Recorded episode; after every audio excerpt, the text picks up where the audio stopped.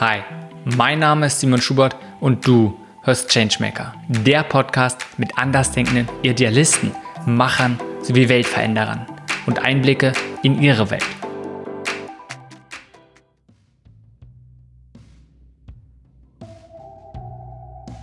Diese Folge ist mit Tobias Kupfer. Tobias ist Gründer und Geschäftsführer von Gorilla Deutschland.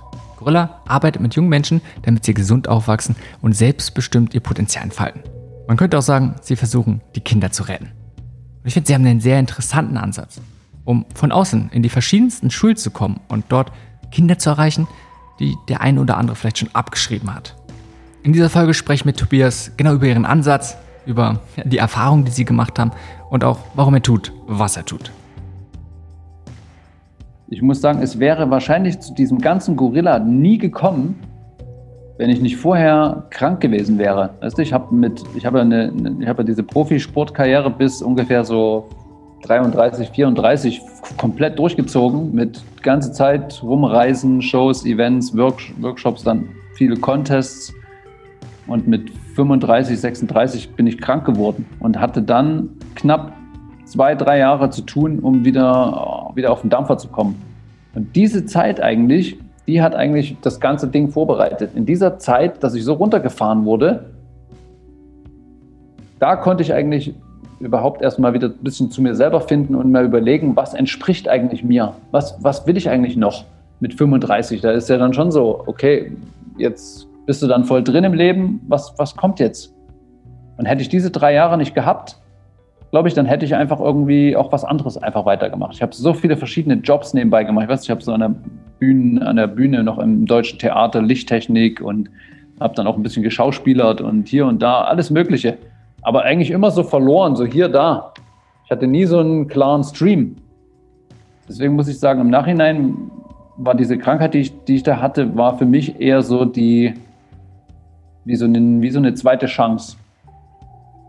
Und da musste ich auch feststellen, dass manchmal die Schicksalsschläge gar nicht so, also die, die meistens sogar dazu führen, wenn du die bewusst benutzt, um, um sie als Auszeit auch für dich mal zu, zu durchzurastern, was, was, was kann dir das noch geben, war das eigentlich eher dann positiv. Bring ich mal zurück zu diesem Zeitpunkt, vielleicht einfach zu dieser Entscheidung, wo du einerseits dich sehr stark auf Freestyle-Sport selbst fokussiert, auf Skateboarden, da tief reingehst, natürlich nebenbei irgendwie ab und zu verschiedene Jobs hast in verschiedenen Bereichen.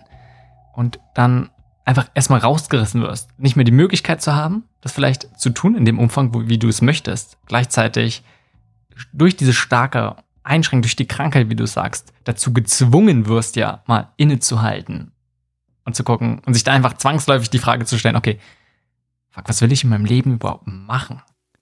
was hat dazu geführt, dass du sagst, okay, du gehst jetzt Richtung Gorilla und damals war es da sicherlich nicht, okay, hey, ich überlege mir jetzt und ey, Gorilla, das ist, was ich mache, sondern einfach diesen Fokus drauf zu setzen und zu sagen, hey, ich möchte, dass Kinder anders aufwachsen, ich möchte, dass Kinder gesund aufwachsen und das bekommen, was sie brauchen. Und dafür möchte ich mich einsetzen. Was hat dazu geführt, dass du genau diese Entscheidung für dich so getroffen hast, beziehungsweise die Klarheit gewonnen hast? Ja, eigentlich echt nur diese Zeit, die ich hatte, das, das, das, ähm, das zu analysieren. Ich hatte eben von sonst vorher nie die Zeit. Ich bin immer so am Rumreisen und noch ein Event und noch ein Ding und noch ein Boom und zack. Und 2010 war einfach Cut. Da war Schluss. Da war Schluss mit der Karriere durch diese Krankheit. Dann war Schluss mit allem anderen. Ich war wirklich erstmal eine Weile im Krankenhaus auch. Und dann die, eben die Kinder, die waren ja schon da.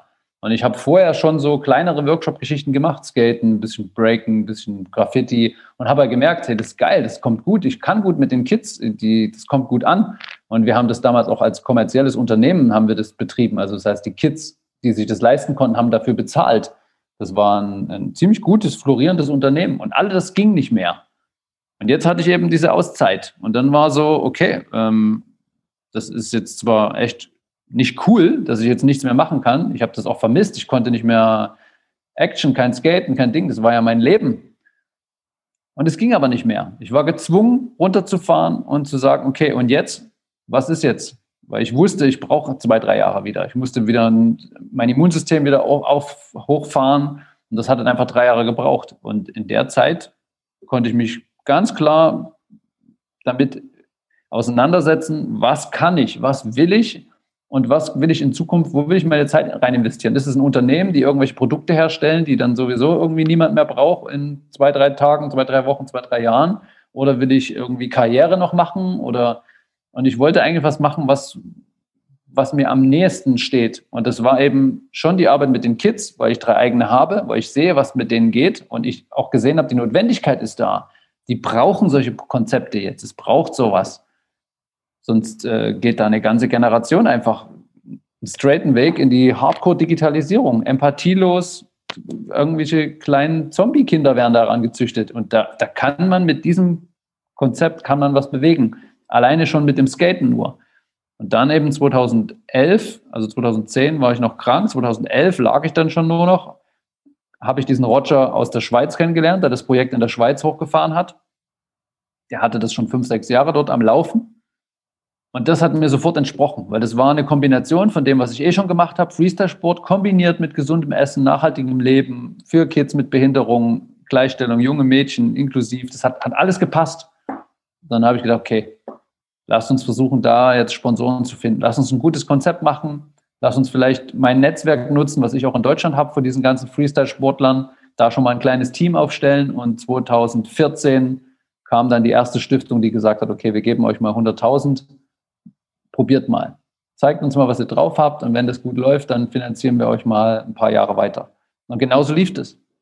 Wir haben dann nach einem Jahr gezeigt, was wir können, haben ein paar Workshops gemacht, die fanden das cool, die haben uns drei Jahre dann durchfinanziert und das war eigentlich der Start. Das war dann 15, 16, 17 und da konnten wir, konnten wir uns ein bisschen etablieren. Danke für den Einblick auch da nochmal einfach, wie das Ganze im Prinzip entstanden ist. Jetzt ein bisschen Verständnis zu bekommen, okay, was ist es, was du gerne tust? Und vor allem diese Frage, kannst du nur ein bisschen erzählen, was ist es, was dich antreibt? Was ist es, was dich motiviert? Also erstmal treiben tut mich eigentlich auch nichts. also ich finde, es gibt diese, dieses Zeitsyndrom zur Zeit, dass viele Menschen getrieben sind. So, das finde ich eigentlich fast schon manchmal ein bisschen extrem und auch fast irgendwie, ja, das, da leidet auch so ein bisschen die Empathie und alles drunter, wenn man so von etwas getrieben ist. Da dann geht vieles verloren, finde ich. Ich finde, man sollte selber schon eine Sache vorantreiben, ja, seinen Impuls reingeben, seine Willenskräfte benutzen, um etwas voranzutreiben. Und mich motiviert eigentlich dabei eher so die Umstände, die damit zusammenhängen. Zum Beispiel das Kreative der Leute, die involviert sind in dem Thema oder einfach der Humor zum Beispiel, der in einer einer bestimmten Situation entsteht Situationskomik, ja. Das ist das, was mich im Moment des Umsetzens oder des Erschaffens, des Kreierens motiviert. Und ich, ich versuche mich immer so ein bisschen zu orientieren an, an der möglichst wahrhaftigsten Version des Ganzen, was gerade läuft. Also ich, ich versuche immer an der Wahrheit zu bleiben, an dem, was am wahrhaftigsten ist, von dem, was wir gerade kommunizieren wollen, was wir gerade zeigen wollen, ob in Bild, Wort, Ton, Sprache, wie auch immer. Ich versuche immer, dass es, dass es am wahrhaftigsten an meine Version herankommt, wie nur möglich. Das ist das, was mich, was mich treibt und was mich auch motiviert, ja, wenn man es mit Antreiben vergleichen will. Wenn ich deine Mutter fragen würde, was du tust, was würde sie sagen? Sie würde wahrscheinlich kurz und knapp sagen, die versuchen, die Kinder zu retten. was bedeutet das für dich, die Kinder zu retten? Ja, das ist mir wie eine Herzensaufgabe. Ich habe selber drei Kinder und dadurch habe ich natürlich in, in jeder Zielgruppe, sagen wir mal, von der Einschulung bis dann Abitur oder Abschlüsse, die Peer Groups, die Kinder mit ihren, mit ihren Freundschaftsgruppierungen, mit denen die abhängen und diese ganzen Verhältnismäßigkeiten, mit denen die konfrontiert sind in ihrer Entwicklung, habe ich alles von der Pike auf an mit durchgemacht.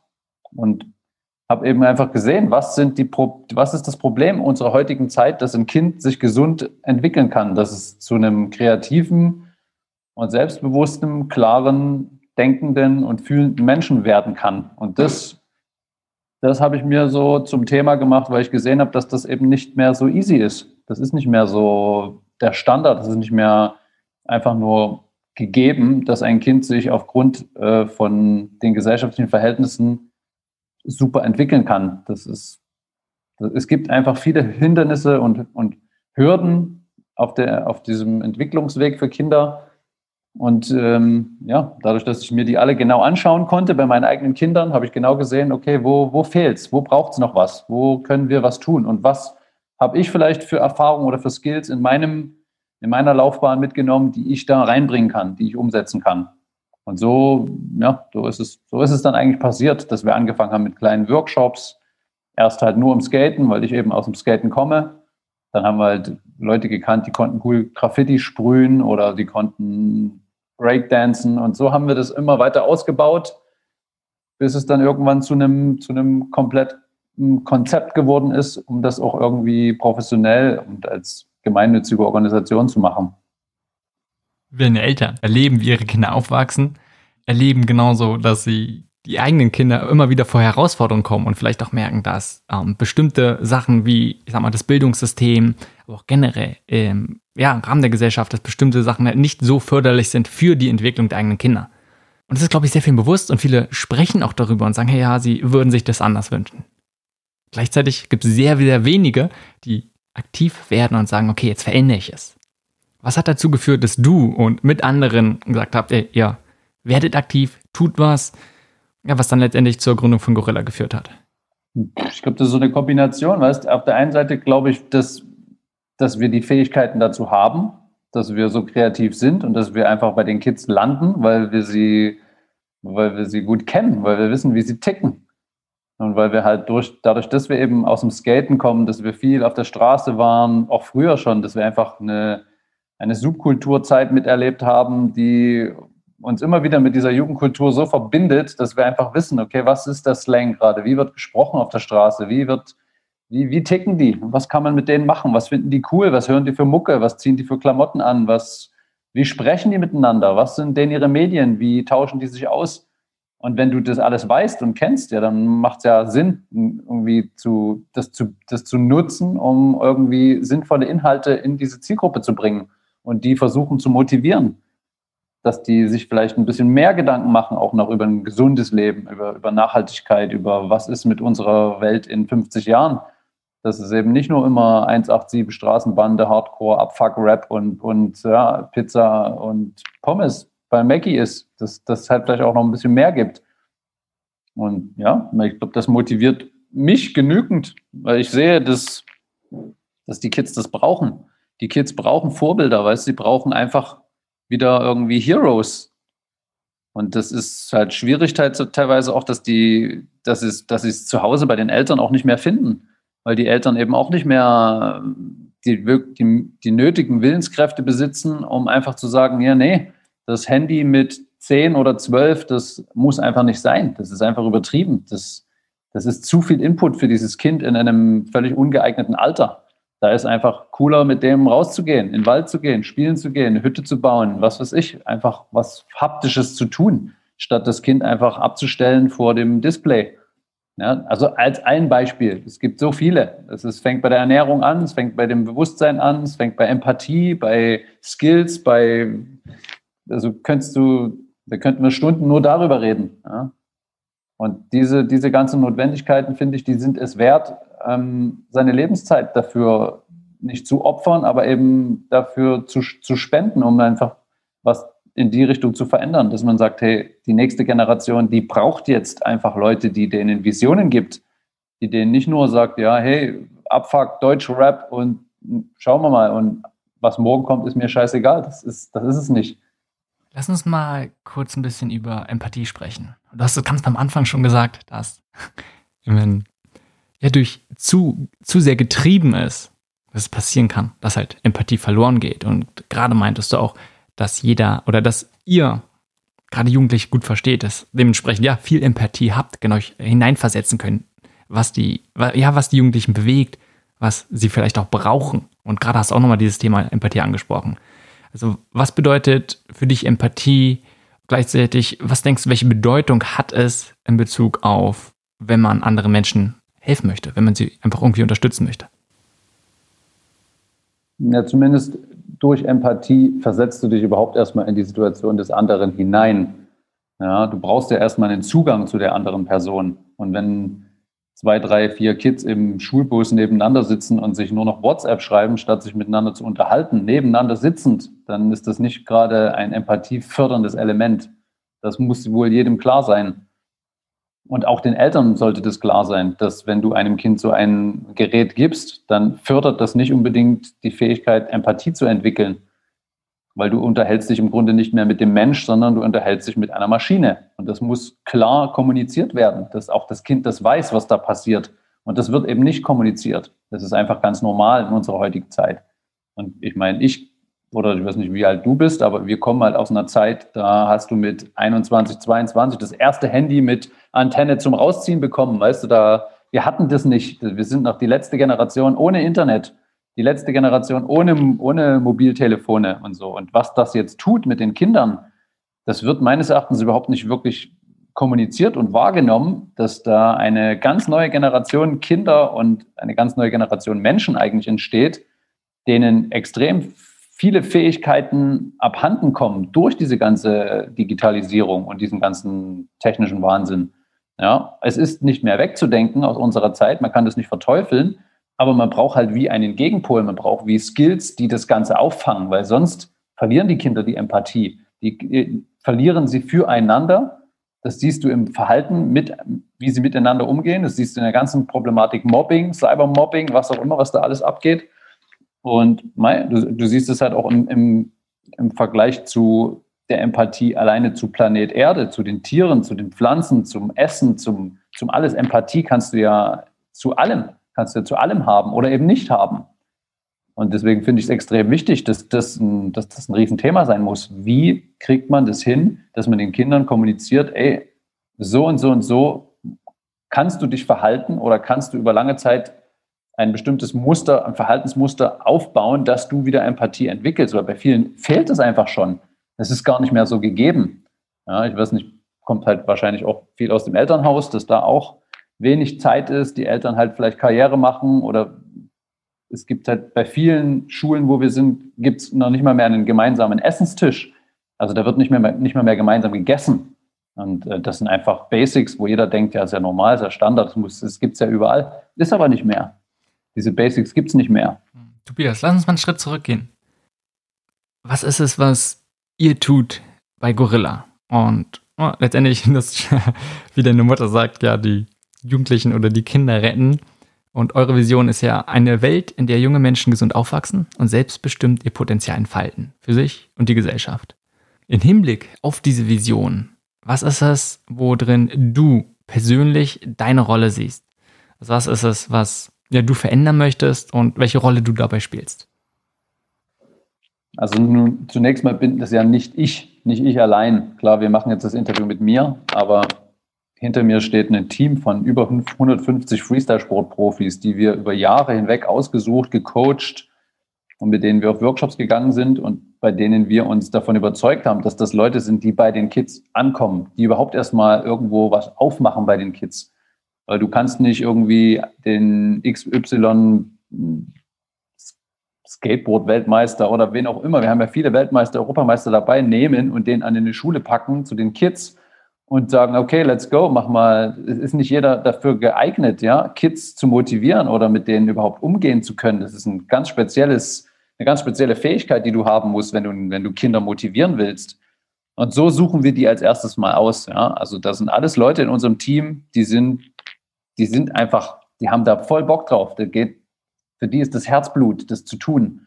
Die haben entweder selber schon viel Erfahrung in Workshops oder die machen sie eben mit uns. Sind teilweise jünger, teilweise älter. Wir machen das gar nicht am Alter fest, sondern mehr an dem, was sie für Fähigkeiten mitbringen.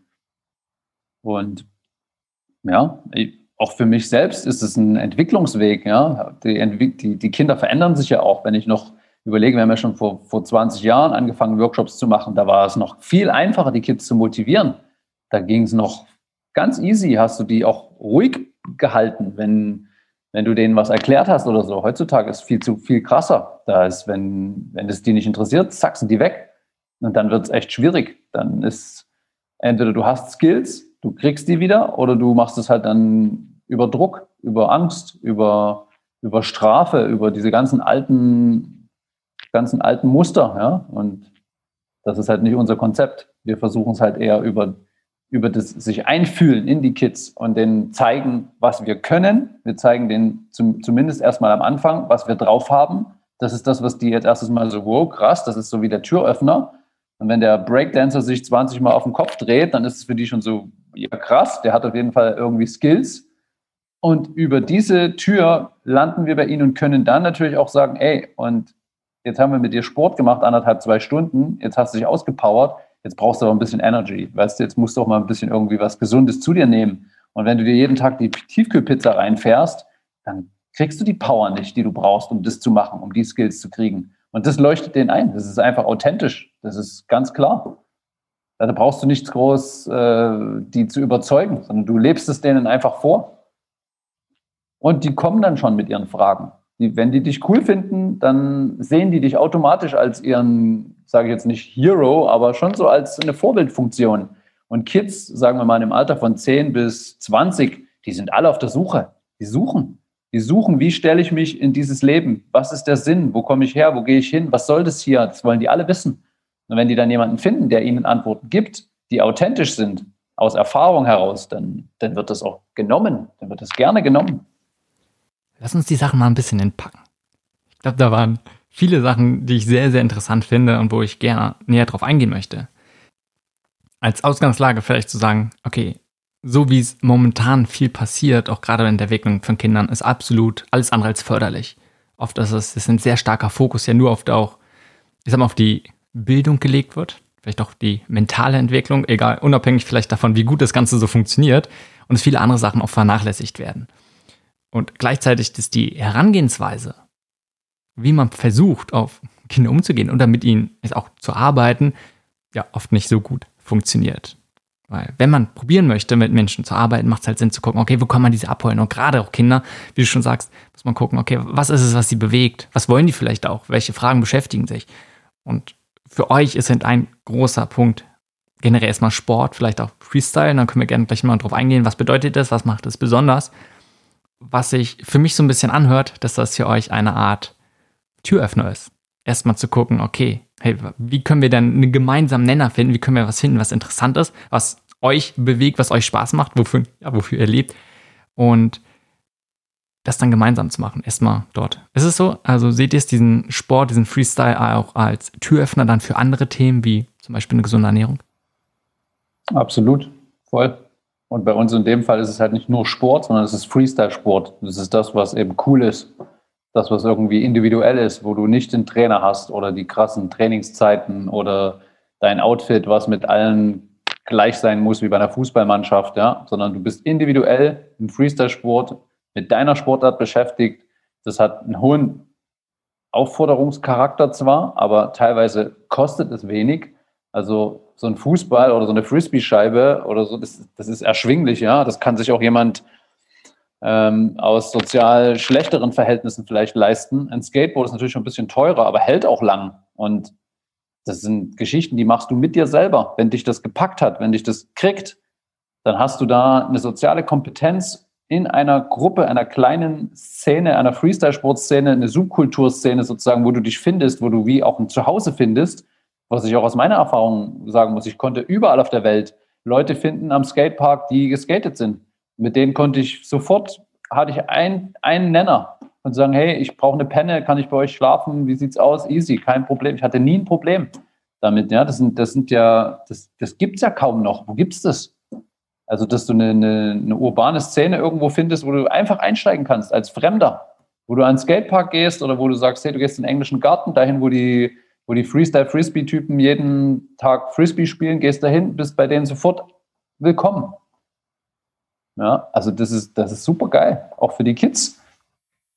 Erzähl mir noch mal ein bisschen mehr über Freestyle-Sport. Warum genau, du hast, du hast gerade schon gesagt, weil es oft nicht dieses, hey, so funktioniert es, sondern jeder macht sich seine eigenen Regeln. Darum gibt es auch keinen Coach oder Trainer, der die Regeln weiß und sagt, wie es lang geht. Ist das so der Hauptfaktor oder was ist das Besondere vom Freestyle-Sport? Dass es äh, individuell ist, dass es eine individuelle Sportart ist, dass du dir die aussuchst nach deinen eigenen Fähigkeiten. Ja, es gibt ja die vier verschiedenen Temperamente bei Menschen. Der eine ist eher ein bisschen sanguinischer, der andere ist ein bisschen cholerischer, der nächste ist ein bisschen phlegmatischer. Und für jeden dieser, dieser Typen Menschen gibt es so eine Art Freestyle-Sportart, die, die für ihn passt. Ja, die eher so ein bisschen Introvertierten, die spielen vielleicht lieber Frisbee. Die Extrovertierten sind vielleicht eher so im Breakdancen, die wollen sich bewegen, tanzen, zeigen. Ja? Skaten auch eher, eher extrovertiert. Ja, Fußball, mit dem Fußball für sich selbst eher introvertiert, ja, ist eher was vielleicht auch für einen Phlegmatiker, der sonst so nicht rausgeht aus sich. Ja, und so findet wie jedes Kind seinem Temperament entsprechend im Freestyle-Sport eine, eine, Sportart, wo er, wo er sagt, okay, cool, da, da, kann ich, da kann ich ansetzen. Das, das merken wir, wenn wir an die Schulen gehen, dann haben wir 120 Kinder früh und dann stehen wir da mit 20 Coaches und sieben oder acht Sportarten und die Kids entscheiden sich ja für eine Sportart. Klar entscheiden sie sich auch für den Coach, weil sie den halt sympathisch oder nicht sympathisch finden. Aber meistens entscheiden sie sich für die Sportart, wo sie sagen, das passt am besten zu meinem Typ. Und das ist ja was, wo, wo ja oft, wenn du sagst, ja, 20 Kids im Fußball, ja, Fußball äh, spielen, wie viele von denen finden das eigentlich nicht so cool, dass das diese Gruppendynamik immer sein muss und dass ich die Nummer oder diese Rolle in diesem Tor spielen muss, weil es halt so ist, weil es halt, ich habe die, die Rolle halt bekommen, also spiele ich die jetzt. Das gibt es beim Freestyle-Sport nicht. Du lernst die Tricks, die du lernen willst. Du ziehst dich an, wie du dich anziehen willst. Du hörst die Musik, die du hören willst. Du trainierst da, wo du willst, wann du willst, wo du willst, mit wem du willst. Das ist, das ist komplette Individualität. Und das ist auch ein, ein Zeitgeist, den wir treffen damit. Weil die Kids haben keinen Bock mehr. Die wollen nicht mitspielen irgendwo. Die wollen das machen, was sie wollen. Die wollen sich entfalten. Die wollen sich finden. Ja? Und das finde ich, es geht im Freestyle-Sport extrem gut. Und deswegen glaube ich auch, dass dieser ganze Freestyle-Sport noch nach oben hat, der noch viel Potenzial. Ist ja auch kein Wunder, ja, dass plötzlich der IOC kommt und äh, Skateboarden und Surfen und Breaken irgendwie olympisch machen will. Ja? Das sind die Sportarten, wo die Einschaltquoten da sind, wo die Kids noch reinschauen. Wer, wer, wer zieht sich denn noch Eisstockschießen rein? Also, ja, also da kommt eine neue Zeit. Das ist einfach Veränderung. Du hast gerade schon ein paar Mal auch dieses Thema Community oder auch Team, einfach im Team zusammenarbeiten oder auch spielen in dem Fall gesprochen. Und für mich sind es so, ja, so ein bisschen einerseits zu sagen, okay, man hat was sehr starken Fokus auch in dem Sport auf Individualisierung und gleichzeitig, gerade bei Kindern, ist ja oft das Ziel, dass man sagt, okay, sie sollen auch lernen und man möchte, dass sie sich integrieren, dass man halt als Gemeinschaft zusammenarbeitet. Letztendlich ist auch die Arbeit ja heutzutage ganz oft so, dass man nicht nur alleine arbeitet, sondern halt im Team auch. Wie passt das für dich zusammen? Beziehungsweise ähm, siehst, du, siehst du das als Chancen oder siehst du es auch große, ja, erst als Herausforderung, ein Sportler, der so stark auf die Individualisierung gelegt ist, zu gucken, okay, wie kann man da trotzdem diesen Teamgeist fördern, auch gerade in Klassen zum Beispiel? Ja, zum, zum ersten Mal ist es, ja, ist es ja für die meistens eine ganz neue Erfahrung. Weißt du? Die lernen da Sportarten kennen, die sie vielleicht so noch nie probiert haben. Ja, und wir raten den Kids ja auch, wenn die zum Beispiel selber schon skaten, dann probiert mal was anderes. Ja, versucht vielleicht mal Breakdance oder was weiß ich, Parkour, irgendwas, was ihr noch nicht probiert habt, dass ihr ein bisschen euren Spektrum erweitern könnt. Und auf der anderen Seite merke ich natürlich schon, wenn wir auf Tour sind, wenn wir mit 20, 30 Leuten, Freestyle-Sport, Individualisten, Profis auf Tour sind, das ist schon manchmal nicht easy, weil natürlich auch die alle total individuell ticken. Ja, der eine, der isst kein Fleisch, der nächste ist Hardcore, äh, isst nur Fleisch, der nächste ist Veganer, der nächste ist voll auf Umwelt, der nächste ist eigentlich nur auf seinen Sport. Also das ist dann schon immer krass, die alle miteinander zu, ähm, zu verbinden zu einem Team, was dann als geballte Ladung Energy an diese Schule geht und diese Kids motivieren soll. Und dann auch noch dazu motivieren soll, in, der, in dem Klassengefüge vielleicht irgendwie eine Einheit zu, zu werden. Aber da muss ich ganz ehrlich sagen, das ist, das ist dann die höchste, der, der, höchste Anspruch, wenn man sagen, wenn man will, dann auch noch das Klassengefüge irgendwie äh, vereinen. Das ist eigentlich jetzt nicht wirklich unser Anspruch. Wir finden es natürlich schön, wenn das passiert, aber eigentlich wollen wir sie individuell ansprechen. Wir wollen jeden Einzelnen ansprechen. Wir wollen jeden persönlich kriegen, dass er sagt, hey, das fand ich cool bei dem Workshop, das fand ich nicht so cool, das hat mich gekriegt, das nicht. Auch wir lernen ja dadurch. Ja, und ich sage ja nicht, wir sind ja auch nicht perfekt. Unsere Freestyler sind zwar teilweise Weltmeister oder Europameister in ihren Sportarten, aber das heißt ja nicht, dass sie deswegen irgendwie tollere, bessere Menschen sind. Ja?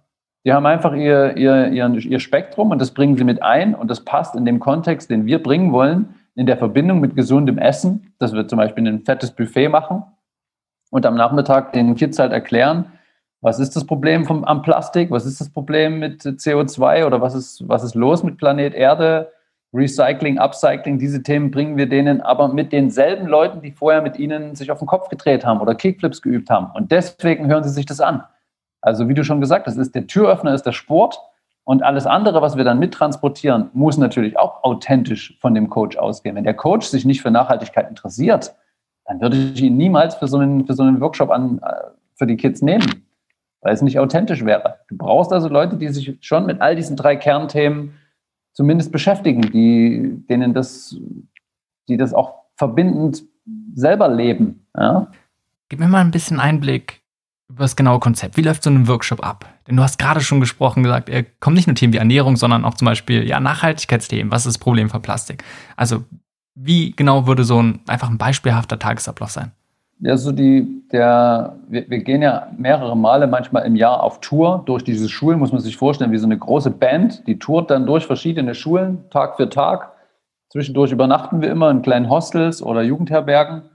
Und dann sind wir jeden Tag an einer neuen Schule, haben immer 120 Kinder. Das sind meistens Kids von 10 bis 20, manchmal sind es Berufsschulen, dann sind die Kids noch ein bisschen älter oder die Jugendlichen, jungen Erwachsenen, muss man ja dann sagen. Und diese 120 Kids entscheiden sich dann unter diesen Freestyle-Sportarten für eine, die sie dann machen können. Die können nur diese eine an einem Tag machen, die können nicht mehrere probieren. Deswegen sagen wir auch, überlegt euch gut, bei dieser einen Sportart bleibt ihr auch. Und dann machen die zwei Kurse hintereinander anderthalb, zwei Stunden und schnuppern in diese Sportarten rein. Zwischendrin gibt es ein fettes Frühstücksbuffet, wo wir dann auch Ernährungscoaches dabei haben, die manchmal natürlich auch breaken, skaten, irgendwas und die erklären den Kids, dass früh Guacamole oder so auch mal was ist, was man auch mal probieren kann. Oder dass, was alles in dem Müsli drin sein kann. Ja, was Obst und Gemüse, was, was, was da geht, was man, wie man sich aufpowert schon früh.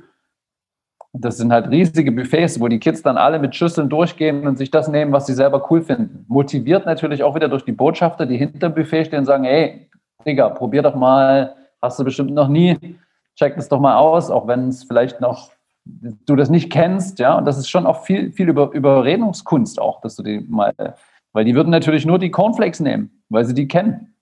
Ja. Und dann gibt es nochmal ein bisschen Sport nach dem Frühstück. Und wenn das durch ist, dann gibt es ein fettes Mittagsbuffet, wo Sandwiches und Brote und alle möglichen Dips und Cremes und Zeug zum Probieren gibt. Auch wieder alles frisch. Meistens holen wir das auch alles im Biomarkt. Also das ist das ist schon auch ein Riesenposten in unserem Budget. Und am Nachmittag sitzen die Coaches dann in fünf verschiedenen Abteilungen an den Schulen, also suchen sich so fünf verschiedene Räumlichkeiten und dann, dann zirkulieren diese Kids immer so in 20er, 25er Gruppen durch diese fünf verschiedenen, wie so Postenlauf, musst du dir vorstellen. Und in jedem dieser, dieser fünf Posten ist ein anderes Thema, wird ein anderes Thema äh, durchgegangen mit den Kids. Einmal ist es wie mache ich mir einen gescheiten Smoothie zum Beispiel? Dann ein Thema ist zum Beispiel Entspannung. Wie kann ich mich einfach mal runterfahren? Wie kann ich mal entspannen von diesem ganzen, vom Schulalltag, vom Wahnsinn, vielleicht auch vom Stress zu Hause? Ja, kriegen die so ein paar so kleine Meditationsübungen von uns, so kleine Tipps und Tricks, auch autogenes Training vielleicht selber zu machen. Dann machen sie Smoothies mit uns, dann haben wir einen, einen so einen Umweltfilm, wo wir mit denen über die Plastikproblematik reden. Upcycling, Recycling ist ein Thema. Und so durchlaufen die halt mit denselben Coaches nochmal diese, diese fünf verschiedenen Themen. Immer, immer Input, ja, ganzen Tag. Und dann so gegen vier, drei, vier sind wir fertig mit dem Workshop, kommen alle Kids nochmal zusammen, dann kriegen sie noch ein, noch ein paar so kleine Goodies und Geschenke und die kriegen zum Beispiel auch von uns eine Wasserflasche, ja, dass sie selber motiviert sind, Wasser zu trinken, weil da ist halt früh schon Red Bull und Eistee am Start, ja, das ist der Standard früh. Und wir versuchen sie halt da irgendwie so ein bisschen zu motivieren, auch mal Wasser zu trinken. Ja, ja das ist so der, der, grobe Umriss von dem Workshop. Es gibt dann noch kleine Workshops, wo nur Breaker an die Schule gehen und dann in, in, in anderthalb Stunden Zyklen immer klassenweise die Kids durch, durch bestimmte Breakdance-Lektionen durchbringen, vier Wochen hintereinander. Also dann haben wir so einen mobilen Skatepark, den wir an die Schule fahren. Also es gibt unendlich viele Module, die wir da haben. Aber die Creme de la Creme ist schon so die große Tour. 20, 30 Freestyle-Sportprofis touren wie eine Band durch diese Schulen. Und das hat auch, glaube ich, so den meisten Impact bei den Kids, weil das hören wir auch Jahre später noch, wenn, wenn ich Kids auf der Straße treffe mit so einem Gorilla-Säcklein um. Hey, Gorilla Fett, Mann, das werde ich nie vergessen in meinem Leben. Das war der coolste Schultag meines Lebens und so, sowas. Sowas ist halt schon cool, wenn man das hört, ja. Und wenn man einfach noch mal ein bisschen, ein bisschen Distanz das sieht. zu gucken, diese Kinder für Themen wie Ernährung und Nachhaltigkeit, ich weiß nicht, ob es so weit geht, bis zu begeistern, aber sie halt so damit zu bringen, dass sie sich wirklich damit beschäftigen und auseinandersetzen, ist erstmal eine riesengroße Herausforderung. Und wenn man das alleine ein bisschen schafft, schon echt toll. Was siehst du an eurem Programm und vielleicht an eurer Heraus Herangehensweise, so als ein, so der paar wesentlichen Punkten, wo ihr sagt, ja, das sind wie Erfolgsrezepte. Das sind die Sachen, warum es funktioniert. Also wie ich schon gesagt habe, als erstes immer dieses, dieses authentisch. Was, wenn du nicht authentisch bist, wenn du einen auf Besserwisser, Lehrer möchte gern machst, das funktioniert nicht. Die Kids, die haben so einen feinen Filter für Belehrung, für Besserwisserei oder für, ich erzähle dir das jetzt, weil ich es dir erzählen muss, das, das kommt nicht mehr an. Die haben so ein feines Gespür dafür. Du brauchst jemanden, der wirklich authentisch spricht, weil es ihn selber interessiert und weil er selber dafür brennt. Nur dann kannst du das Kind damit auch entzünden. Sonst funktioniert das. Das ist genauso wie mit der Sportart. Wenn du nicht selber für diese Sportart brennst, deswegen nehmen wir diese Profis. Wir nehmen nicht irgendwen, wir nehmen die Profis, die seit 20 Jahren für ihren Sport brennen, die das geil finden. Nur die entzünden auch diese Kids, weil die ihre Faszination einfach an die weitergeben können. Und genauso ist es mit diesen Nachhaltigkeitsthemen. Und dazu kommt, dass viele der Kinder, ich sage mal 80 Prozent mindestens, sind mit diesen Themen sowieso schon vertraut. Die wissen, dass wir Probleme haben auf diesem Planet. Die wissen, dass ihre Zukunft nicht sicher ist, was Klima, was Plastik, was die Meere, Ozeane, Tiere aussterben, was. Die wissen das. Die sind nicht doof, ja. Die, die haben, teilweise haben die, kriegen die mehr Input am Tag rein durch ihre Gruppen und Chats und Social Media, als wir uns das vorstellen können. Aber es gibt halt wenige, die denen sozusagen Möglichkeiten aufzeigen, was passiert denn zum Beispiel Positives? Was ist denn mit diesem Wald, der da in China eine Fläche von ganz Deutschland aufgeforstet worden ist? Sowas muss, sowas müssen die hören, dass, dass die sehen, es gibt Leute, die tun was. Ja, die brauchen Beispiele, positive Beispiele von, von Leuten, die was machen. Wie dieser Bojan Slat, der diese Meldmeere jetzt vom, vom Plastik leer fischt. Das sind, das sind, das sind eigentlich die Heroes unserer Zeit. Das sind die Typen, die den, den Friedensnobelpreis und sowas kriegen müssten. Ja, und nicht in Obama oder was weiß ich, wer da zurzeit alles in ist. Das sind die, die Helden, die die Kids brauchen. Die, das müssen die sehen. Und das ist halt das, was wir versuchen, denen zu geben. Wir zeigen denen nicht nur den ganzen Abfuck, wir zeigen nicht nur, ah, hier die Meere sind voll mit Plastik. Nee, wir zeigen ihnen, was kannst du tun. Und wenn die sagen, ja, aber ich bin ja nur ich und die alle anderen, die machen ja, das ist ja, ich, ich kann ja nichts bewirken. Den Zahn versuchen wir ihnen zu ziehen. Wir versuchen ihnen zu sagen, nee, den Unterschied machst du. Du bist das, der Wichtigste für uns für alle unser ganzes Team. Wir, wir sind wegen dir persönlich hier. Klar sind die alle anderen auch noch mit da, aber du persönlich bist uns wichtig. Und das kriegen die teilweise gar nicht mehr. Nicht von ihren Mitschülern, wegen eben fehlender Empathie, nicht mehr von ihren Eltern und vom Handy kriegst du es eh nicht. Da kriegst du Likes und Shares und wirst vertagt. Okay, das gibt dir ganz kurz Endorphin-Kick, aber das, da kommt nichts. Das motiviert nicht langfristig, was zu tun. Es hört sich so an, als wenn es ganz viel darum geht, erstmal überhaupt den anderen auf Augenhöhe zu begegnen. Also nicht nur zu sagen, hey, erstmal, wie du es meintest. Sowieso, sowieso. Immer auf Augenhöhe. Wir machen nichts irgendwie von oben herab. Wir reden mit denen ganz normal, wie wir auch unter uns reden. Da gibt es kein Lehrer-Schüler-Ding bei uns. Das gibt es nicht. Wir sind ja auch keine Lehrer. Wir sind keine Lehrer und wir, was, was auch immer wir jetzt vom Schulsystem halten, das sei mal dahingestellt. Wir machen wie unseren eigenen Rap an diesen Schulen. Also das hört sich für mich an, gesagt, dieses eine Herangehensweise für auf Augenhöhe so dass die anderen sich wirklich abgeholt, also die Kinder sich abgeholt fühlen und so wie du meintest, auch nochmal ganz klar nach außen zu bringen und zu zeigen, hey, ja, wir interessieren uns für euch, wir interessieren uns für dich. Und wir hatten das Thema Empathie immer mal wieder, dementsprechend einerseits zuzuhören und auch wirklich zu gucken, okay, hey, wie geht's dir? Und wie können wir, wie können wir genau. gucken, wie können wir dich genau. fördern? Ja, ja. Ja, wir haben auch ein, ein so ein Atelier am Nachmittag, wo wir wirklich nur mal 20, 30 Minuten mit den Kids zusammen sitzen, wo wir sie einfach mal fragen, und erzähl mal, wie, wie geht es euch jetzt nach so einem Tag? Was hat euch getaugt? Was, was, wie ging es euch nach der Entspannungsrunde? Wie habt, habt ihr, konntet ihr meditieren? Konntet ihr in Ruhe gehen? Ein paar von den Kids schlafen dabei ein, was? Die sind dann wirklich weg so. Also das ist halt cool zu, zu, zu kommunizieren mit denen. Und dadurch fühlen die sich natürlich auch irgendwo abgeholt, weil du die nicht nur zubombst, sondern weil du die halt auch weil du auch mit denen kommunizierst, weil du auch fragst. Das, glaube ich, ist ganz wichtig, weil die kriegen in ihrem Unterricht, kriegen die so viel einfach nur reingepresst. Die müssen einfach nur schlucken, schlucken, schlucken und dann kommt der Test und dann müssen sie es auskotzen. Das ist so jenseits unserer Zeit. Das ist so jenseits von dem, was eigentlich ein, ein Bildungssystem hergeben könnte, schon in der heutigen Zeit, weil wir so viel haben. Das ist wie, als ob wir ein, unsere Kinder erziehen wie von vor 100 Jahren. Das passt überhaupt nicht mehr. Ja, das ist dieses sinnlose Wissen, was die sich einschaufeln. Was, was sollen die damit? Dein iPhone kann alles machen.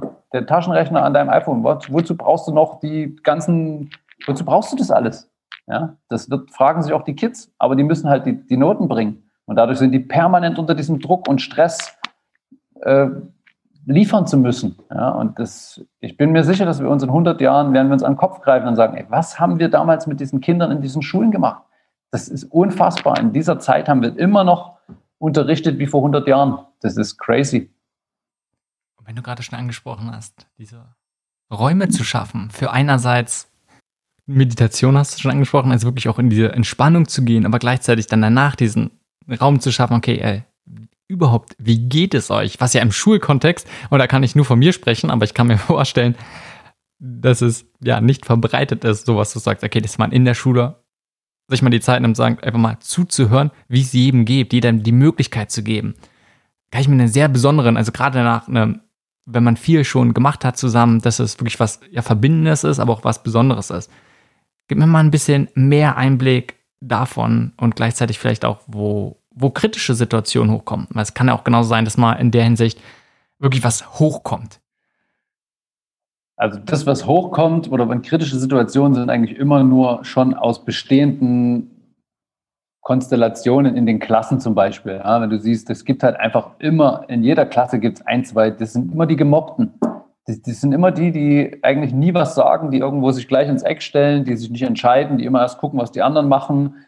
Die gibt es in jeder Klasse. Ja? Und das muss ein Coach sehen. Der muss sofort checken, okay, das sind die Außenseiter. Und dann sieht er auch sofort die zwei, die die ganze Zeit rumkrakehlen, das sind halt die, die, die sind die Bosse in der Klasse. Das ist, das ist einfach so ein Gefüge. Und das ist extremer geworden in den letzten 20 Jahren. Ja, das ist Mobbing-Thema ist massiv. Die Kinder leiden extrem unter dem und können sich teilweise nicht, die können sich nicht wehren. Sie haben keine Chance. Die sind jeden Tag, sind die diesem Klassenkollektiv ausgeliefert. Komme, was wolle. Die wissen das. Die passen sich an. Das ist für die e-, extrem Psychoterror. Ja, und da jetzt drauf einzugehen, zu sagen, gleich zu checken, ah, das ist der, der, mh, den gleich mit reinzuholen und den vielleicht, wenn du zum Beispiel jetzt eine, eine Geschichte hast, wo zwei Kids sich die Frisbee zuspielen, dann packst du die eben zusammen. Du packst den Boss mit dem Gemobbten zusammen und dann bist du vielleicht auch daneben, du stehst daneben und, und dirigierst das Ganze auch ein bisschen. Und wenn der, der Boss halt den, das Ding gut geschossen hat und der Kleine, der gemobbt wird, das Ding gut fängt, dann wird er halt gelobt. Das sind ganz simple Techniken, ganz simple Praktiken. Und weißt du, wenn, wenn du, wenn auch der, auch die, die gut sind in, in irgendeiner Sportart, mal sehen, dass jemand, der vielleicht immer gemobbt wird und sonst so nie sich extrovertiert rausgibt, plötzlich was gut kann, weil er eben in der Sportart gut ist oder weil er vielleicht sogar schon skatet und jetzt den Kickflip schon eher kann als irgendjemand, der noch nie auf einem Skateboard stand. Das ist, das schafft ganz neue Verhältnismäßigkeiten in so einem Klassenkonglomerat, äh, dass das eben eigentlich schon so eine fest einstudierte Nummer ist. Weißt du, du, du brichst sozusagen sowieso Strukturen auf. Und auch für die Lehrer muss ich sagen, selbst die Lehrer haben ja meistens ihre feste Rolle in diesem, in diesem Kontext, Schule, Klasse, Kinder. Und wenn die dann aber zum Beispiel, wenn wir die motivieren und sagen, ey, du kannst ruhig auch dir einen Helm und Schoner anziehen, du kannst mitskaten mit deinen Kids, das ist doch voll geil, wenn die Kids auch mal sehen, dass du dich mal lang machst, dass du dich hinlegst und wieder aufstehst, weißt du? Das finden die so geil, das verbindet die mit ihrem Lehrer so cool, dass selbst die Lehrer uns hinterher aufschreiben, so, hey, das war so cool, wir machen jetzt Skateboard AG jede Woche, weil die, die Kids fanden das so cool, mit mir zu skaten und ich habe auch Bock drauf. So. Und so musst du dir halt so Techniken schaffen, wo du, wo du diese, diese entstandenen festen Strukturen in solchen Klassenverbänden versuchst, ein bisschen aufzubrechen, aufzulockern, dass da mal noch was Neues rein kann, dass man nochmal überdenkt, dass vielleicht auch unterbewusst die Kids merken, ah krass, das ist eigentlich der, der nie was sagt, aber der hat da eigentlich zum Thema Recycling, da hat der coole, coole Ideen gehabt, weil wir ihn motiviert haben, die auch mal rauszulassen, weißt du? Weil wir gesagt haben, so jetzt bist du mal dran, sag du mal was, du hast noch gar nichts gesagt. Klar gibt es dann die, die sich nicht trauen, das gibt es immer, ja? aber nein, man muss es probieren. Mhm von den Sachen, die du sagst, hört sich erstmal sehr naheliegend an und teilweise auch recht simpel. Ist es auch. Gleichzeitig sieht die Realität in den allermeisten Schulen ja komplett anders aus. Ja, weil es die Leute nicht gibt. Es gibt die Leute nicht, die diese Skills haben, die, die, die diese Kinder ganzheitlich erfassen können, die das Kind sehen und sofort sehen, was braucht der. Was braucht der, um einfach jetzt aufblühen zu können? Das ist eine Riesenfähigkeit, die müsste ein Lehrer in seinem Lehrerausbildungsstudium, müsste, das müsste das, das Basic müsste das sein. Wer das nicht kann, der darf eigentlich kein Lehrer werden, weil der bei dem Kind nie landen wird. Wie siehst du vielleicht auch dieses Argument zu sagen, okay, Schule soll vor allem auf den Beruf vorbereiten und deswegen muss man den Kindern halt ganz viel fachliche Sachen mit reingeben. Und ja, wenn man ins Detail ne, von wegen geht, okay, es ist jetzt, muss jemand Integralrechnung zum Beispiel, muss jemand das beherrschen oder nicht, ist jetzt eine, vielleicht eine, eine Sache, aber alleine dieses, wie zum Beispiel auch im Abi alles abläuft, hm, wie, wie siehst du dieses Argument, dass so ein starker Fokus darauf gelegt wird? Es gibt bestimmt Sachen, die, die sind wertvoll, ja. Satz des Pythagoras, äh, Grundrechnen, äh, es gibt definitiv Sachen, die sind gut fürs Leben, dass du, dass du so einen, so Grundstock an Wissen hast, der dich durchs Leben bringt. Aber wenn dich, dein, wenn dich deine Schule dazu vor, auch darauf vorbereiten soll, dass du später in deinem Job gut funktionierst, dann muss ich sagen, das ist einfach zu weit vorgegriffen. Das, mir fehlt einfach da das, das Individuelle. Was bringt denn jedes Kind mit? Wo sind denn die, wo sind denn die Fähigkeiten, die so ein Kind von Natur aus vielleicht auch genetisch mitbringt, die man irgendwo fördern muss, damit irgendwie, weißt du, so ein Mozart ist ja auch gut geworden, weil er diese Fähigkeit hatte und weil er dann gefördert wurde in diesem, in diesem Bereich. Und wenn ich sie alle über einen Kamm schere, ja, dann mache ich sie natürlich schon, mache ich sie schon funktionell. Sie funktionieren in diesem System natürlich dann schon gut. Aber die Individualität und die persönlichen Vorlieben und die und vielleicht auch die, die, die Besonderheiten und die Fähigkeiten, die die haben, um eine Gesellschaft irgendwann mal voranzubringen mit neuen Erfindungen oder mit, ich glaube, dass das, das, das ist einfach ein bisschen, wird zu wenig gefördert. Und es gibt ja Länder, was weiß ich nicht, Finnland, Schweden, die haben eben, haben eben schon Schulfächer wie Empathie oder Mitgefühl oder, oder das, was gibt es bei uns gar nicht. Es ist immer noch Mathe, Deutsch, Englisch äh, der Standard. Und ich glaube, dass das, dass das in der Zukunft nicht, das wird es nicht, nicht, wird nicht standhalten. Das wird sich verändern müssen. Das ist nicht mehr zeitgemäß. Wenn du in unserem Bildungssystem eine Sache ändern könntest, was wäre es? Ich würde die Ausbildung der Lehrer verändern. Das wäre das, was ich als erstes ändern würde. Ich würde die Lehrer ganz anders auswählen. Ich würde nicht schauen, wer möchte gerne Beamter werden, wer möchte gerne den sicheren Job an Schulen, sondern ich würde die Lehrer so auswählen, dass ich denen ein, ein Gremium von Kids würde ich denen vorsetzen. Da würde ich 20 Kinder in, in, in, die, in, die Judge, in die Judges stellen, wie bei Deutschland sucht den Superstar. Und dann sollen die Kids mit den Lehrern Interviews führen und sollen schauen, würde ich von dem was lernen wollen oder nicht? Weil das Lernen funktioniert nur über die Liebe zum Lehrer.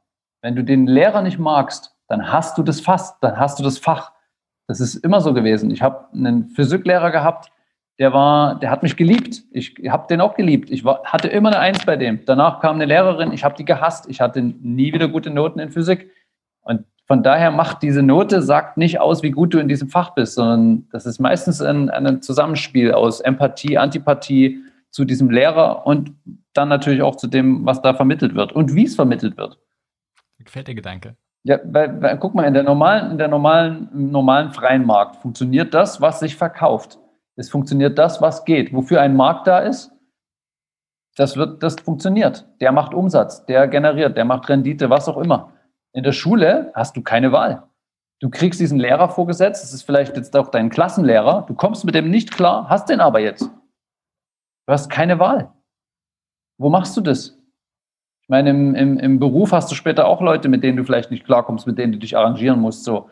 Aber von denen willst du ja nichts unbedingt lernen. Jetzt in der Schule kommt es ja darauf an, dass du was lernen willst, Kompetenzen erringen willst. Also das kann doch nur jemand sein, zu dem du auch aufschaust, den du auch vielleicht respektierst, wo du sagst, ja Mann, auf jeden Fall, der Typ, der hat Skills, von dem, das höre ich mir an.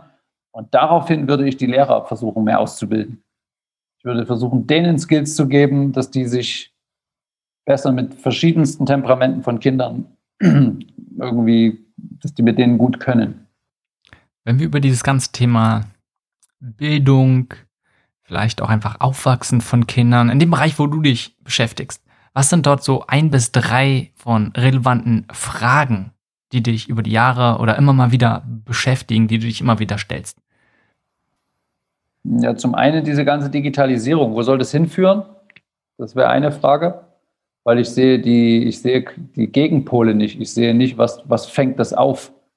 Wo gibt es wo gibt's die andere Seite der Medaille? Ne? Ich sehe dieses, dieses immer schneller voranschreibende, alles wird digital und jetzt mit Corona ist, geht das nochmal noch mal eine ganz andere Nummer los. Wohin führt das? Das frage ich mich, ist eine große Frage. Die zweite Frage ist für mich so, was geht eigentlich mit den Eltern ab? Was geht eigentlich mit den Eltern? Habt, ihr habt alle das Internet, ihr könnt, könnt euch alle bilden, ihr habt jede Information, die ihr wollt, könnt ihr euch ziehen. Ob das das Handy, die Nutzung vom Handy, die Nutzung von Instagram, die Nutzung von Google, es ist alles da. Ihr kriegt jede Information. Warum beschäftigt ihr euch nicht damit? Und wenn ihr euch damit beschäftigt, warum seid ihr nicht so rigoros, dass ihr das bei euren Kindern auch in der Erziehung umsetzt? Warum sagt ihr nicht mit 10? Nein, der muss kein Handy haben mit 10.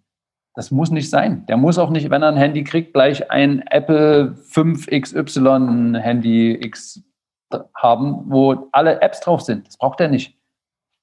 Ja, also das frage ich mich auch. Wo, wo, wo, wie ist es passiert, dass die Eltern so pädagogisch so loslassen und das so in die, in die, sagen wir mal, in die Hände der Lehrer oder der Schulen legen? Weil eigentlich du erschaffst dir ein Kind, weil es ist dein Kind. Also ich, ich, kann das oft nicht verstehen. Wie kannst du deinem Kind das zumuten? Ja? Und das nächste Thema wäre dann das ganze Essen, die ganze Umweltproblematik. Wo kaufe ich ein? Was, was koche ich? Was, das, das sind alles Themen, die, die muss ich doch mit einkalkulieren, wenn ich ein Kind in die Welt setze. Da muss ich doch drüber nachdenken. Habe ich das Spektrum, dieses Kind aus bestem Wissen und Gewissen groß werden lassen zu können? Oder habe ich die Skills nicht? Und wenn ich sie nicht habe, dann muss ich sie mir verdammt nochmal ran schaffen. Da muss ich dafür was tun. Ich kann nicht erwarten, dass das System mein Kind erzieht, dass die Schule mein Kind fördert, sondern ich, ich bin das. Ich bin der Vater, ich bin die Mutter, ich muss das tun. Ich kann mir vorstellen, dass gerade viele Eltern selbst auch komplett überfordert sind. Letztendlich gibt es nun mal kein, hey, so erzieht man ein Kind und vor allem, so funktioniert es für jedes Kind, sondern wie du ja sagst, es ist nun mal individuell und selbst einfach einen Kampf und vielleicht auch einfach eine Art Teufelskreis. So wie man erzogen wurde, so erzieht man halt sein Kind. Und wenn wir vielleicht noch mal vor dem Hintergrund von dem von eurem Programm, dem was ihr macht, da so ein paar Sachen rauszieht, um zu gucken, okay, was könnte man übertragen? Und vielleicht ein Aspekt zum Beispiel, wir hatten noch dieses erstmal sich auf Augenhöhe begegnen, zu gucken, selbst ah, authentisch zu sein und ja auch genauso Kinder einfach damit einzubeziehen, was sie denn möchten und selbst Entscheidungen treffen zu lassen. Natürlich in gewissen Rahmen. Ja, einen gewissen Rahmen muss man einfach schaffen. Aber vielleicht auch diesen Punkt von Zwängen. So, was ich bei euch rausgehört habt, geht es ja auch nicht darum zu sagen, gerade beim Thema Ernährung, hey, ihr esst jetzt das und ihr habt nur diese Wahl. Ihr habt jetzt nur die Wahl, gesunde Sachen zu essen. Sondern eher ein, hey, ihr lasst denen die Wahl und guckt aber trotzdem, wie kann man gewisse Anreize vielleicht schaffen. Zum Beispiel zu sagen, indem man sie über diesen Sport abholt und sagt, hey, wenn du genauso oder auch in diese Richtung gehen möchtest, leistungsfähig sein willst, dann musst du dich gesund ernähren. Also selbst diese intrinsische Motivation zu bringen, anstatt zu sagen, hey, von außen Zwänge geben, das gleiche dann halt bei der Kindererziehung zu sagen, nicht ein, hey, man nimmt einem, du bekommst kein Smartphone, sondern zu gucken, okay, wie kann man es dann in der Hinsicht schaffen, dass die Person oder dass das Kind dann vielleicht selbst davon überzeugt ist, dass es das momentan noch nicht braucht. Ich glaube, es gibt nicht diese eine Antwort und einfach zu sagen, okay, Eltern sollten besser ihre Kinder erziehen. Ist natürlich leicht gesagt und schwer umgesetzt. Wie, wie würdest du es angehen? Wie würdest du deine Kinder vielleicht auch gerade in Bezug, oder wie tust du es? Vielleicht ist das besser. Wie, wie erziehst du deine Kinder zum Beispiel gerade in Sachen von Smartphone, von Nutzung von digitalen Medien? Zunächst mal immer über, über sich selber informieren. Ja, da fängt es schon an, finde ich. Du musst dich informieren. In dieser Zeit ist einfach die Informationsflut zwar so krass, aber es gibt Internet, du findest alles. Du findest, was du willst. Suche und du findest. Und wenn du wissen willst, wie ist die Durchschnittszeit ähm, von Kindern mit 15 Jahren am Handy, dann findest du dafür eine Studie. Du findest die Zahl, du findest, dass fünf bis sieben Stunden hängen die Kinder im Alter von 15 bis 17 Jahren an ihrem Handy pro Tag. Fünf bis sieben Stunden. Und da bin ich, da brauche ich kein Wissenschaftler zu sein, um rauszubekommen, dass in dieser Zeit nicht wirklich viel in den Synapsen deines Gehirns passiert, die sich da verknüpfen, um irgendwelche Skills für deine Zukunft äh, aufzubauen. Das ist eine ganz einfache Rechnung. Diese fünf, sechs Stunden am Tag, die fehlen diesem Kind in der Entwicklung. Und wenn ich das möchte, dass mein Kind so lebt und in Zukunft dann damit auch irgendwie kompensieren muss, was es da nicht kriegt, dann, kann, dann muss ich sagen, okay, hier, hier ist das Telefon, let's go, do it. Ich glaube nicht, dass das was Schlimmes macht. Aber wenn ich mich dafür mich nicht interessiere, wenn ich das einfach nur so, ja, alle Kinder haben ein Handy mit 14, also kriegt mein Kind auch eins. Ich beschäftige mich nicht damit, weil es eben, weil es eben so ist.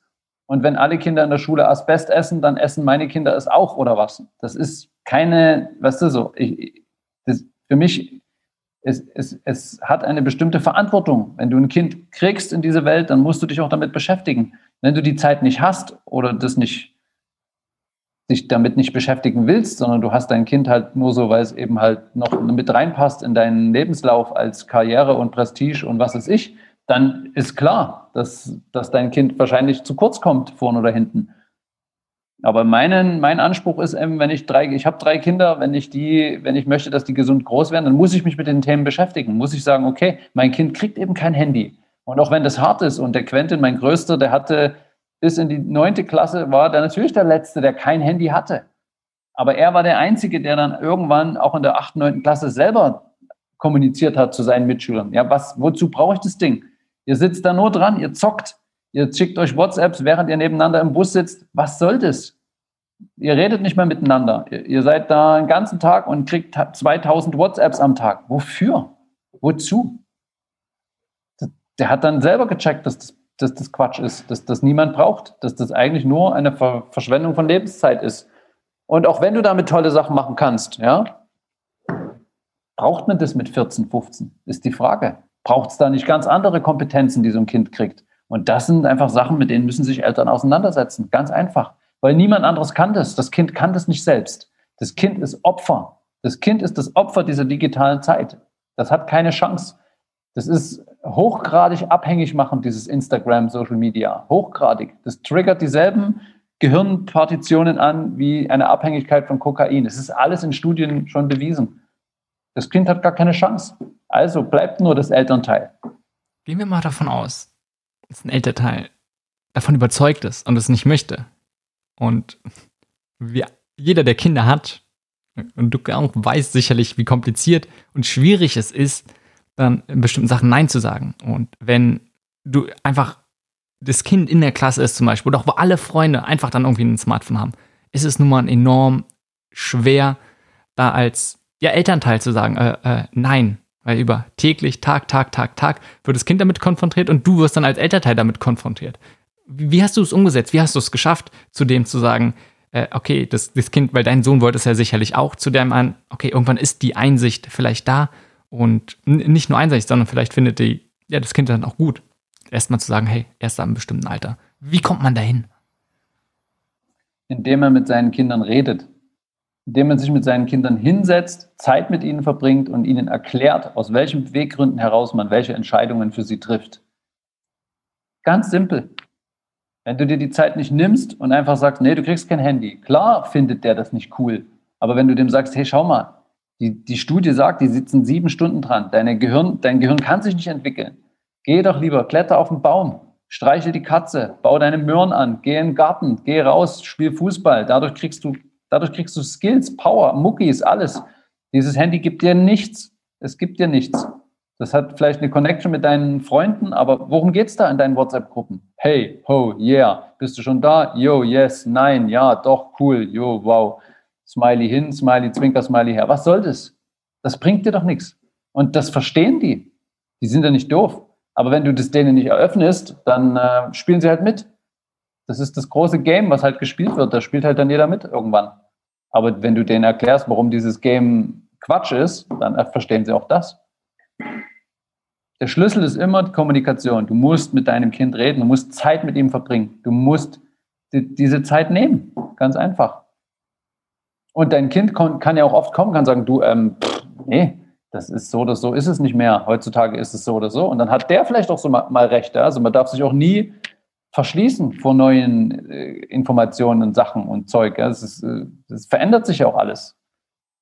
Aber trotzdem bist du als Elternteil, bist du derjenige, der dein Kind irgendwo auch eine Weile lang führt. Ja, du gibst den Rahmen und dieses äh, ohne, ohne Regeln, ohne Ding, das, ist, das funktioniert nicht. Ein Kind braucht einen Rahmen. In diesem Rahmen, den, den das Kind bekommt, hat es ein Gefühl von Sicherheit. Die Sicherheit entsteht nicht durch ein freies, willkürliches äh, Laufen lassen. Da hat das Kind keinen Rahmen. Dann, dann fühlt sich lost und dann versucht es auch die ganze Zeit einen Rahmen zu finden, in dem es immer wieder ausbricht, irgendwelche Regeln bricht oder anarchistische Züge an und dir, dir vielleicht dann noch mal ins Bein tritt, weil es einfach mal sehen will, was passiert dann? Was ist dann? Sagt er was? Und ich meine, das lassen sich ja viele Eltern auch schon gefallen, ja? Weil sie nicht wissen, wie sie damit umgehen sollen. Lass uns vielleicht dann kurz auch nochmal über das Thema Regeln sprechen. Und du hast gesagt, ne, man, ist, man braucht einen Rahmen. Und es ist ja nun natürlich für ein Kind und generell auch, würde ich sagen, für Erwachsene, man kommt in ein, neuen, ein komplett neues Umfeld und orientiert sich erstmal, okay, was sind denn hier die Regeln? Und gerade als Kind zu gucken, okay, was darf ich, was kann ich vielleicht auch, sich selbst so ein bisschen zu entdecken, die eigenen Fähigkeiten, gehört es ja auch genauso dann zu gucken, okay, welche Regeln gibt es überhaupt und die mal auszutesten. Was ist, wenn ich mich nicht dran halte? Und das ist gerade im Bereich von, ja, Schule, natürlich ein großes Thema, aber definitiv auch im Rahmen von Kindererziehung. Was sind deine Erfahrungen damit? Wie kann man wie kann man damit gut umgehen? Wie kann man es aber auch schaffen, diesen gleichzeitig sicheren Rahmen zu schaffen? Also bei mir hat es immer ganz gut funktioniert, einfach über die Konsequenz. Es gibt eine Handlung und diese Handlung erschafft eine Konsequenz. Und mit dieser Konsequenz muss ich halt dann umgehen. Also wenn ich etwas tue, hat es eine bestimmte, eine bestimmte Wirkung. Ja? Und wenn meine Kids zum Beispiel am, am Abendbrotstisch extrem austicken mussten und dann irgendwie, was weiß ich, das Essen durch die Bude fliegt oder irgendwas, dann gibt es halt eine Konsequenz. Und die Konsequenz gab bei uns in, in unserem Flur, gibt es so eine Bank und das ist die Auszeitbank. Und wenn du stresst und wenn du nervst, dann sitzt du halt fünf Minuten mal auf der Auszeitbank. Fertig. Wie beim Fußball. Das hat völlig gereicht. Ich brauchte bloß sagen, Bank. Dann wussten die, okay. Und klar haben die am Anfang gesagt, oh nee, ich habe keinen Bock und Ding mal. Es muss halt durchziehen dann. Es muss halt durchziehen. Es braucht immer eine Konsequenz. Sobald das Handeln keine Konsequenzen mehr in sich birgt, ist lost. Ist die Geschichte lost. Und so musst du es halt in der Schule auch machen. Und wenn ein Kind zum Beispiel beim Skaten völlig frei dreht und den anderen Kids das Skateboard in die Beine schießt, dann musst du sagen, okay, Digga, setz dich dahin, kannst du zehn Minuten, kannst du jetzt in dem Workshop, der eh schon nicht so lang ist, darfst du jetzt zehn Minuten zuschauen, wie die anderen hier Gaudi haben und skaten. Wenn du danach wieder cool bist, sag Bescheid, kommst du wieder dazu, kannst du wieder mitmachen. Konsequenz, fertig. Und das akzeptieren die. Und das lieben die sogar, weil sie da endlich eine Grenze kriegen. Sie kriegen die Grenze, die sie eigentlich immer fordern. Sie wollen die Grenze, sie wollen wissen, wo stehe ich in meinem Kontext im Leben, wo, bis wohin kann ich gehen, wohin, bis wohin kann ich es ausreizen. Das, das wollen die. Und die werden diese Grenze auch immer wieder versuchen zu durchbrechen und immer wieder versuchen, die auszureizen. Aber ich meine, das, dafür sind wir da. Das ist, das ist die Aufgabe eine, eines Erziehers oder eines Lehrers, die richtigen Grenzen zur richtigen Zeit vorzugeben und die richtigen Konsequenzen folgen zu lassen auf bestimmte Handlungen. Tobias, was frustriert dich am meisten bei deiner Arbeit? Hm. Eigentlich frustriert mich am meisten der bürokratische Aufwand, der hinten dran hängt an diesen ganzen Projekten, der es dir einfach schwierig macht, schneller in die Umsetzung zu kommen. Weißt du, wir würden gern so viel schneller schon einfach machen. Aber du brauchst immer für alles ein krasses Konzept und jetzt mittlerweile brauchst du Hygienekonzepte an Schulen, damit du überhaupt noch rein darfst und dann brauchst du einen, einen Datenschutzbeauftragten und dann brauchst du ein Konzept für dies und für jenes und es muss alles konform mit was auch. Das ist eigentlich das, was behindert. Auf der einen Seite verstehe ich das, weil du ja auch nicht jeden und, und alle Projekte an Kinder und Jugendliche gehen lassen kannst. Es muss ja irgendwo zertifiziert sein, dass jemand auch Skills hat und es nicht nur behauptet. Auf der anderen Seite verschlingt es natürlich enorm Kapazitäten und auch Geld, die man eigentlich, wenn man es drauf hat, viel schneller auch an die Kids bringen könnte. das ist manchmal ein bisschen frustrierend, wie lange die Mühle malt oder malen muss, bis du wirklich umsetzen kannst. Ich kann mir vorstellen, dass es gerade auch eine Sache ist, die im Bildungsbereich ja einfach normal ist. Und generell, wie man, wenn man mit öffentlicher Verwaltung vielleicht auch irgendwie probiert, okay, dazu agieren. Ja. Wo hast du gemerkt, okay, hey, wenn du das machst, dann funktioniert es besser? Also gibt es vielleicht irgendwas, was du gelernt hast im Umgang mit Schulen, generell öffentlichen Sektor, zu sagen, hey, so kannst du das beschleunigen oder das rentiert sich vielleicht einfach? Also, so krass das klingt, aber diese ganze Digitalisierung, ja, dass man alles nur noch über Skype und Zoom-Konferenzen und E-Mail und WhatsApp-Gruppen und bla, das, das funktioniert in bestimmten Bereichen bestimmt gut, aber in der Organisation von, von wirklich komplexen Konzepten ist es, bin ich wieder zurückgekommen zu diesem, zu diesem Persönlichen. Also wenn ich mit dem Schulleiter persönlich sitze und mit dem rede, dem mein Projekt vorstelle und dem erkläre, warum, wieso, weshalb und was meine Beweggründe sind, das zu tun, verbindet der sich persönlich ganz anders mit mir und meinem Projekt, als wenn ich dem 20 Konzepte per E-Mail schicke. Und am Ende muss ich sagen, da sitzen überall Menschen, das sind alles Menschen. Jeder mit seinem eigenen kleinen Lebensweg, den er gerade durchschreitet. Ob so, ob sinnvoll oder nicht sinnvoll, sei mal dahingestellt. Aber jeder ob das jetzt die Kinder oder die Lehrer oder auch selbst der Schulleiter oder ob das jemand vom Bildungsreferat oder jemand von der Stadt München ist, es sind ja alles individuelle Menschen, mit denen du deine Zeit da verbringst. Und das nehme ich eigentlich immer mit in meinen Fokus rein, wenn ich, mit, wenn ich mich mit jemandem zusammensetze. Es ist immer für mich so, schauen wir mal, was in diesem persönlichen Austausch mit diesem Mensch XY jetzt passieren kann. Dadurch habe ich eine ganz andere Art der Aufmerksamkeit, mit der ich in so ein Gespräch gehe. Ich gehe da nicht rein von wegen, ich will jetzt hier den Workshop, ich will jetzt das, ich will dies, sondern ich, ich versuche auch den Menschen da irgendwie zu erfahren. Vielleicht hat er ja auch irgendwas noch mitzugeben, was, was mir was geben kann, ja. Und dieses wieder auf das Persönliche zurückzukommen, das ist so, das ist so was, was ich über die letzten Jahre wieder gelernt habe. Ich bin wieder mehr weg von den E-Mails, mehr weg von diesem ganzen, klar, ich muss mit dir jetzt auch Skype, Zoom, was auch immer, das ist halt einfach praktisch. Wir sitzen hier persönlich. Und das finde ich irgendwie, weiß nicht, ist ein, ist ein schöner Gegenpol gegen diese ganze crazy, schnelllebige Social Media Welt, die eigentlich gerade läuft. Vor allem gegen dieses Unpersönliche, wie du es jetzt gesagt hast, auch wieder ein, ich mache ein Konzept, was dann, was ich an 20 Schulen schicke. Genau. Was ich einfach allen überstülpe. Gleichzeitig kann ich mir vorstellen, wenn du mit einem Schulleiter sprichst und ihn davon überzeugt, der sagt, hey, er sieht diesen Bedarf auch. Es ist ja nicht so, dass ein Schulleiter machen kann, was er möchte, sondern da sind wir schon wieder dabei. Es gibt einen Rahmen, es gibt ja gewisse Regeln, bestimmte Sachen, was eine Schule darf, gerade in Fragen, was wird finanziert, was wird nicht finanziert, ähm, aber auch alleine, ja, wie, wie passt es in dem vielleicht auch so sonst schon sehr, sehr engen und einfach krass getakteten Schulplan im Sinne von, dass die können alles machen müssen, weil letztendlich geht es ja auch darum, hey, es ist ein Tag keine normale Schule. Wie, wie gehst du damit um? Wie schaffst du es dann zu sagen, okay, wenn der Schulleiter vielleicht möchte oder auch andere Personen aus der Schule, vielleicht einzelne Lehrer, die davon begeistern möchten, wie schafft man es dann mit denen gemeinsam, das so umzusetzen, ähm, dass es halt dazu kommt, obwohl es vielleicht Regelungen gibt, die im ersten Blick erstmal dagegen sprechen? Also grundsätzlich klappt das mal nicht immer. Das ist schon mal, das ist nicht so, dass wir das überall reißen und überall äh, mit, mit äh, offenen Händen empfangen werden. Es gibt, es gibt genauso an, wenn du die, wenn du die Sekretärin vom Schulleiter erwischst, die sofort dich ablaufen lässt, die sofort sagt, nee, kein Bedarf, kein Ding, was, 10.000 Euro Workshop, naja, kein, absolut keine Chance, ciao, wiederhören. Das gibt es genauso, ja. Aber am Ende muss ich sagen, wir finanzieren das Programm. Das war eine, eine, eine große Voraussetzung, die wir schaffen mussten, weil wir wussten, dass eine Schule sich niemals sowas leisten kann, dass die Gelder dafür niemals da sind. Das heißt, wir haben drei Jahre gebraucht, um Gelder aufzutreiben, um 2014 das Ding hochzufahren. Da haben wir drei Jahre schon dran gearbeitet, dass, dass, dass, dass wir die Gelder hatten, überhaupt erstmal loszumachen. Ja? Und das ist, wie gesagt, ein, ein Workshop an einer Schule kostet, ein großer Workshop kostet 10.000 Euro. Das kann sich keine Schule leisten. Und das ist aber natürlich auch ein Argument, dass du einen Schulleiter, der vielleicht ein bisschen motivierter ist, der ein bisschen mehr Bock hat, auch mal was Alternatives zu machen, wenn du dem sagst, hey, wir finanzieren das, du musst dich um nichts kümmern, du musst mir nur die Infrastruktur stellen. Du musst mitarbeiten, du musst mir die Schüler bringen, du musst die Einverständniserklärungen der Kinder mitbringen, bla bla, du musst halt den, sagen wir mal wieder den bürokratischen Aufwand hinten dran, den müsstest du mitmachen, aber dafür bekommst du eine dicke Dröhnung von uns.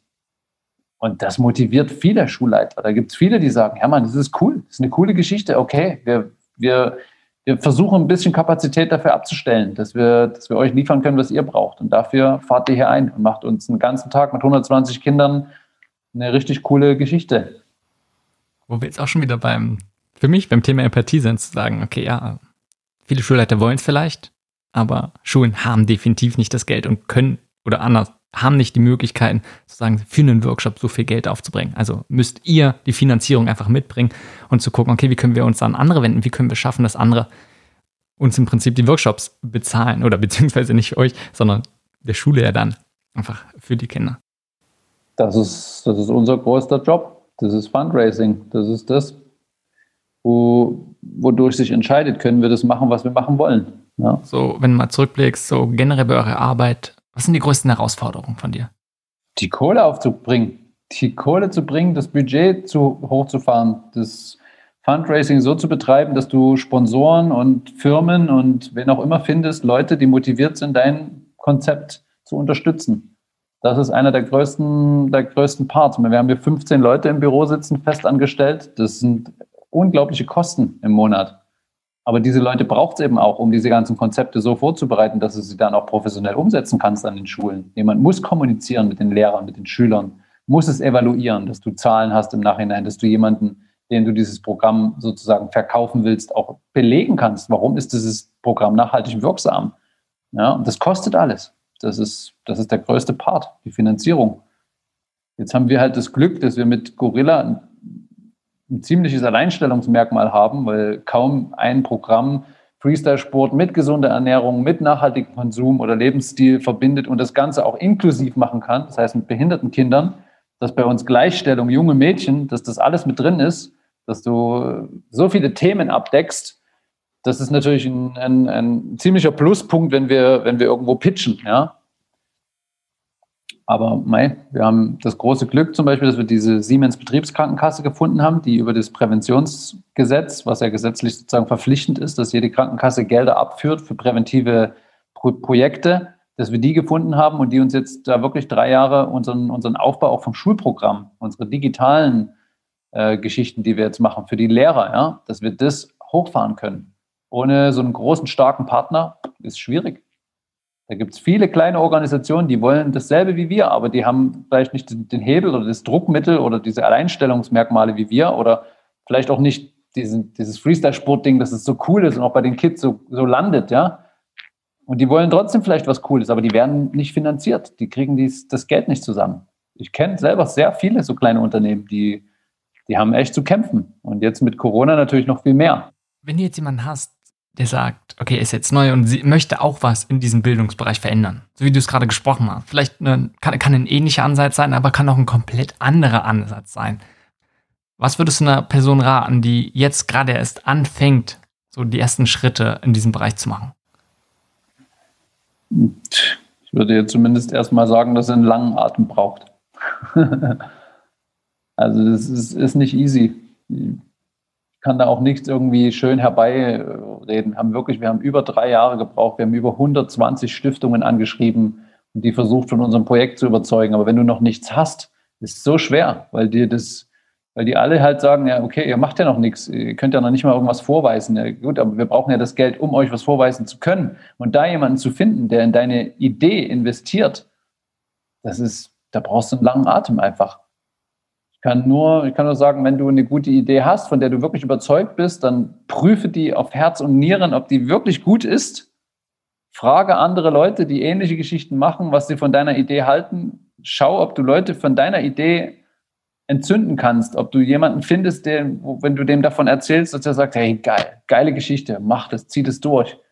Aber wenn du merkst, dass da die Leute sagen, hm, schon nett, nett ist, der, ist der Bruder von Tschüss. Also entweder du findest wirklich was, wo du wirklich für brennst und wo du wirklich sagst, okay, das wird auch gebraucht, das, das ist notwendig und du kriegst das auch gespiegelt von deinem Umfeld, dann, dann kann ich dir nur raten, bleib dran, aber brauchst einen langen Atem.